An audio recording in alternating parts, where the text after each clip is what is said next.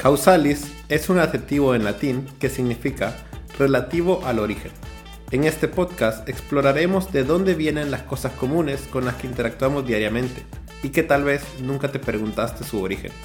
Los eventos que llevaron a su creación, que muchas veces parecen ser casualidad, pero nunca lo son. Por eso vamos a tomar un pequeño viaje detrás de las causas históricas, descubrimientos científicos y avances tecnológicos que forjaron las cosas cotidianas. Nosotros somos José y Eduardo y esto es Causalis.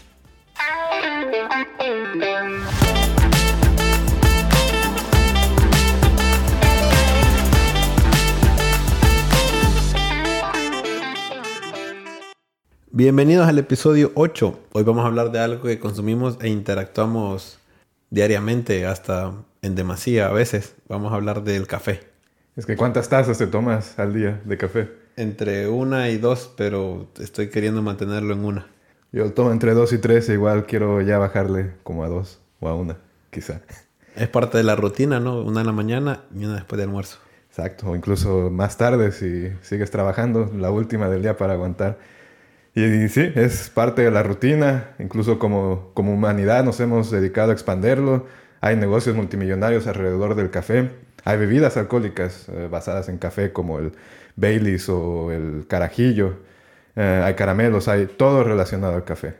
Y si bien costó un poquito de trabajo al inicio en Mesoamérica, pues hoy en día lo consumimos diariamente. Claro, los mejores cafés vienen de América, aunque la historia no nos lleva ahí, ¿no? Sino que nos lleva al cuerno de África, específicamente en Etiopía, en la provincia de Cafa, que viene del árabe que significa bebida de bayas. La leyenda dice que había un pastor que observó el efecto que los frutos de esta planta tenía en sus ovejas cuando la consumían. Eran más activas y tenían más energía. Llevó los granos a un monasterio. Los monjes los probaron y los descartaron inmediatamente por su sabor amargo.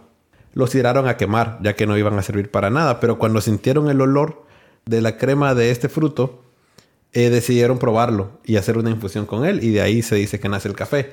Claramente esto es una leyenda y no sabemos qué tanto es, qué tanto tiene de, realidad, pero es como se cuenta la historia. Se cree que las tribus africanas ya consumían café de la antigüedad, y lo que sí sabemos es que los esclavos eran transportados desde Sudán a Yemen a través del puerto de Moca.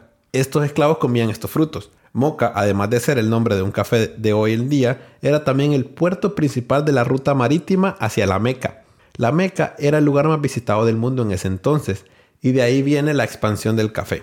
Incluso en esta área se le conocía como el vino de Arabia.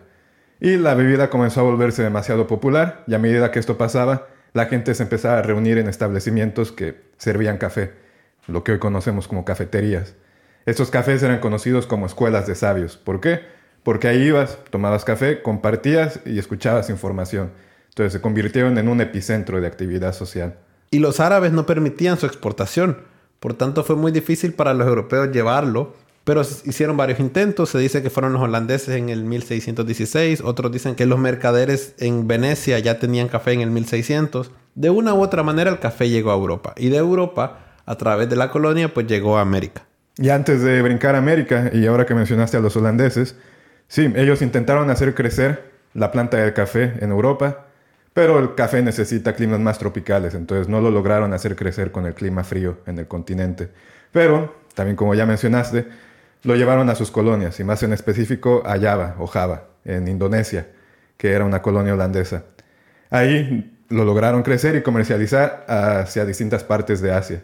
Y como también ya mencionaste con el caso de Moca, Java o Java es un tipo de café que sigue hasta, hasta el día de hoy y que se puede adquirir y que está basado en el lugar donde se, donde se crece la planta. Claro, el nombre está basado en el lugar.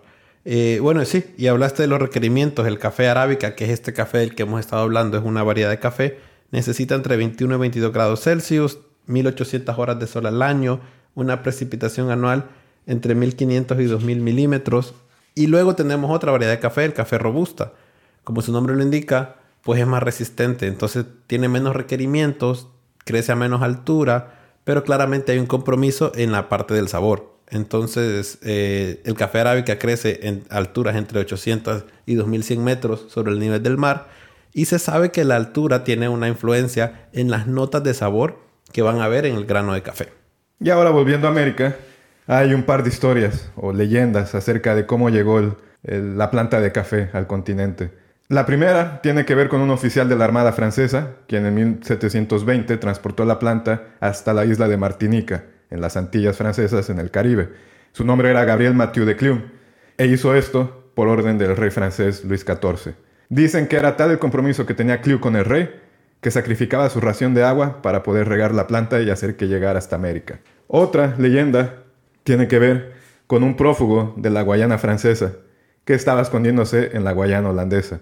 Él extrañaba mucho su tierra y para poder regresar le pidió al guardia de la prisión en la parte francesa que si le llevaba una planta de café de la parte holandesa, lo dejaría estar sin meterlo a la cárcel. El guardia aceptó, o el encargado de la prisión aceptó, y le llevó la planta. Así es como llegó a la parte francesa y de ahí se expandió al resto de Sudamérica, como Brasil, Colombia o Venezuela. Imagínate el efecto que esto tiene en nuestro cuerpo y en nuestro cerebro, y en el ser humano, pues para que este guardia haya aceptado esta planta como soborno o este tipo haya decidido racionar su agua para que la planta sobreviva. O sea, ¿qué nivel de dependencia genera en nosotros? ¿Por qué estamos dispuestos hasta a arriesgarnos por mantener esta planta, por crecerla y por consumir el café? O sea, ¿qué genera en nosotros? Y eso es lo que vamos a ver ahora. El café y la cafeína es el compuesto psicoactivo más utilizado. Cuando hablamos de compuestos psicoactivos, hablamos de compuestos químicos que generan reacciones en nuestro cerebro que no son las normales. Pues si no los consumimos, hablamos de drogas, alcohol, eh, cigarros, café. Pero claro, como esto es legal y es altamente consumido, pero ¿cuál es, ¿qué es lo que genera? Todo el mundo que toma café reporta un, como un incremento en la energía ¿no? que tiene en el día. Entonces, si mejora, por ejemplo, mi capacidad de memoria y capacidad de aprendizaje, ¿por qué no debería tomar café de manera infinita? Primero es que está que todos tenemos capacidades diferentes de oxidación de la cafeína en nuestro cuerpo y hasta que no se oxida pues va a seguir dando vueltas. Por tanto hay gente que tiene más taquicardia que otras. Pero cuando nos referimos a este incremento en la energía, vamos a ver qué es eso, porque la energía en el cuerpo funciona a través del ciclo del ATP, el adenosin trifosfato. Entonces, esta molécula tiene, como su nombre indica, tres fosfatos. Y cuando da energía a las células, libera un fosfato hacia las células y queda como adenosin difosfato o inclusive adenosin monofosfato cuando da mucho, mucha energía. Y luego recupera los fosfatos de, la, de los alimentos y así es el ciclo. Cuando el cuerpo, cuando el cerebro detecta que hay mucho adenosin difosfato o inclusive adenosin monofosfato, pues ahí es cuando te da sueño y te manda a dormir porque ya te quedaste sin energía. Esa es su manera de saber que ya entregó la energía. La cafeína no te da el fosfato, el fosfato viene de los alimentos. Lo que la cafeína hace es que cuando esta molécula ha perdido su grupo fosfato, la cafeína se pega ahí. Y lo que pasa es que el cerebro ahora ya no puede reconocer estas moléculas como adenosin difosfato o monofosfato. Entonces el cerebro no se da cuenta que tenés niveles bajos de energía. el café no te da energía, simplemente le miente a tu cerebro sobre los niveles reales de energía que tenés. Y eso hace que aumente la adrenalina y el cortisol, pero entonces tenemos una percepción errónea de lo que es ese boost de energía que le llamamos. Eso hace que sea adictivo claramente, porque tu cuerpo va a necesitar producir más adenosin difosfato o monofosfato para avisarle a tu cerebro que estás cansado. Entonces ahora necesitas más cafeína para no sentirte cansado. Claro, es un engaño total y es lo que dices, una especie de ciclo me ha pasado. Me despierto cansado, tomo café, logro recuperar esa energía falsa y al día siguiente pasa lo mismo, más cansancio y más cansancio y más cansancio. Y más café y más café y más café. Entonces es como que hay que encontrar un balance, ¿no? Entre tomar café para disfrutar, ¿no? Del sabor, del olor, pero que no entremos en este ciclo de que dependemos del café para tener energía en nuestro día, porque ya vimos que en realidad es una mentira. ¿Y cómo se puede entonces disfrutar del café de diferentes maneras? Pues vamos a dar una especie de guía rápida para cuando vayan a sus cafeterías favoritas y sepan qué pedir o que sepan qué es lo que están pidiendo. A ver. Hay distintos tipos de café, obviamente. Por ejemplo, ¿sabes qué es el americano? Sí, el espresso con agua. Exacto. O el cappuccino. Con, con leche y espuma. Exacto. También está el espresso sencillito, una onza de espresso, o el cortado, que es una onza de espresso y leche caliente en la misma cantidad. También podemos tener el macchiato. ¿Sabes qué es el macchiato? Con espuma de leche nada más. Sí, más el espresso. O el mocha, que tiene chocolate, café caliente y el espresso. O el afogato, que, he visto que también está un poco de moda, que tiene helado con el espresso. Y también está el típico café con leche, ¿no? Que es la leche caliente y el espresso. Y ahora la pregunta es, ya hablamos de cómo se hace crecer la planta, Ya hablamos de la preparación final, cuál es, pero falta ese paso intermedio de cómo pasamos del grano a tener una bebida. Y ahí es donde hubo un desarrollo tecnológico importante a través de la historia. La primera vez que se consumió el café como una bebida fue en Turquía, alrededor de 1400 o 1500. De hecho, quizá esta sea la razón por la que el café turco es conocido mundialmente por ser uno de los mejores cafés del mundo. Y te leen las fortunas y le dan vuelta a la taza. Exacto, hay toda una cultura del café alrededor de este. La caldera de café turco se conocía como ibrik y era una olla de metal de mango largo, generalmente hecha con latón o cobre. Se hacía una mezcla de azúcar con especias y agua y obviamente el café molido antes de prepararlo. Una vez que estaba mezclado, se calentaba la mezcla hasta que hirviera, luego se enfriaba y se recalentaba y así varias veces. Una vez que estaba listo, la mezcla se vertía en una taza y estaba listo para beber. Tradicionalmente esta preparación hacía que el café tuviera espuma. Después se empezó a concentrar mucho el desarrollo tecnológico en el tostado y en la molienda del café. Entonces querían lograr calidad a partir de cómo se tostaba el café y luego cómo se molía y qué tan fino quedaba el grano. Europa y América se enfocaron en ese desarrollo durante años, pero luego llegó el final del siglo XIX, inicios del siglo XX, donde ya que se dominó esa parte, ahora tocaba la parte del filtrado, porque tenías un grano perfectamente molido y de excelente calidad, pero luego si no sabías cómo filtrarlo, tu bebida final tenía, impurezas. Y de hecho hay historias que dicen que los primeros filtrados era a base de un calcetín. Entonces ponían el grano molido en un calcetín y lo metían en agua caliente y sacaban la esencia a partir del calcetín. Y así es como llegamos a la máquina de espresso, que se inventó en Italia por Angelo Moriondo en 1884. Esta máquina utiliza agua y vapor a presión para hacer un café muy rápido y que es mucho más fuerte que otros métodos. La principal diferencia de esta máquina con las anteriores es que producía café a granel, y ya no era una taza, porque en los métodos anteriores pues podías nada más preparar una taza a partir del método. Ahora ya era n cantidad de tazas, hasta mil tazas que se podían producir por hora. De ahí llegamos a las máquinas de hoy en día que tenemos en nuestras casas, que se basan en cápsulas, que igual el café molido está en la cápsula y con un método similar a partir de vapor y agua generas tu café. Y finalmente llegamos a cosas más modernas como controlar tu cafetera hasta puntos que puedes definir eh, presión, temperatura, fineza en la molienda, etc. O que puedes controlar a partir de tu celular o por internet o por Bluetooth.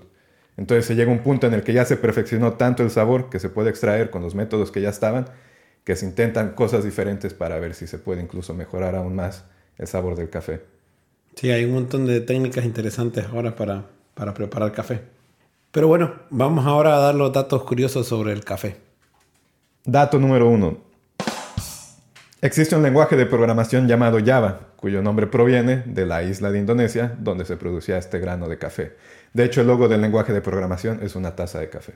Dato número 2. En Japón hay un spa donde te puedes bañar en piscinas de café. Dato número 3. Johann Sebastian Bach compuso la cantata del café, donde hacía una burla hacia los bebedores de café. Dato número 4. Los granos de café no son en realidad granos, sino que son la semilla de la fruta de cereza de café. Dato número 5. El 65% de los cafés se toman en el desayuno. Dato número 6. Las profesiones que más toman café según una encuesta en Estados Unidos son investigadores científicos, marketing y relaciones públicas. Dato número 7. Según la Harvard Health Publishing, los bebedores de café tienden a vivir más tiempo. Dato número 8. Hay bastantes estudios que se encuentran en curso acerca de por qué el café nos hace ir al baño. Dato número 9. La marca Lavazza, junto con Argotec, diseñaron una máquina de espresso que pudiera usarse en el espacio, más en específico en la Estación Espacial Internacional. Se llamaba Espresso, por las siglas en inglés de esta estación. Dato número 10. La isla que se encuentra más al norte de la Tierra se llama Café Cluben o Café Club en español, en honor a la cafetería que se encuentra en la Universidad de Copenhague, donde se reunían los geógrafos que descubrieron esta isla. Y bueno, fuimos desde la historia del café en el Cuerno de África, la leyenda del pastor y las ovejas, pasando por los esclavos que lo llevan a la Meca y luego se Europa, América, hasta las diferentes técnicas de café como lo consumimos el día de hoy. También hablamos del efecto que tiene en nuestro cerebro y por lo cual deberíamos ser un poco más conscientes de cómo consumimos café. Creo que claramente tenemos que encontrar el balance entre estamos tomando café por disfrutar de su sabor y su olor y no pasarnos a generar una dependencia del café para poder estar activos en nuestro día a día. El café nos muestra una vez más en la simplicidad de la bebida el alcance que puede tener un objeto. Desde, como ya mencionaste, esta parte comercial entre países, primero en África y después en Oriente Medio y después en el resto del mundo, pasando por el desarrollo tecnológico motivado por cómo extraer el mejor sabor del grano, y hasta terminar con la excusa social que cae sobre el café para reunirnos, conversar, compartir conocimiento, aprender. El café es más que un grano, es un estilo y es un motor social. Y como decía el famoso filósofo Immanuel Kant, la gente puede morir de un momento a otro, es un fenómeno natural. Bebamos café porque en el otro mundo no se puede. Gracias por escucharnos y recuerda seguir nuestra página en Instagram causalis-podcast y seguir, compartir y calificar este podcast en Spotify y Apple Podcast si te gustó. Hasta la próxima.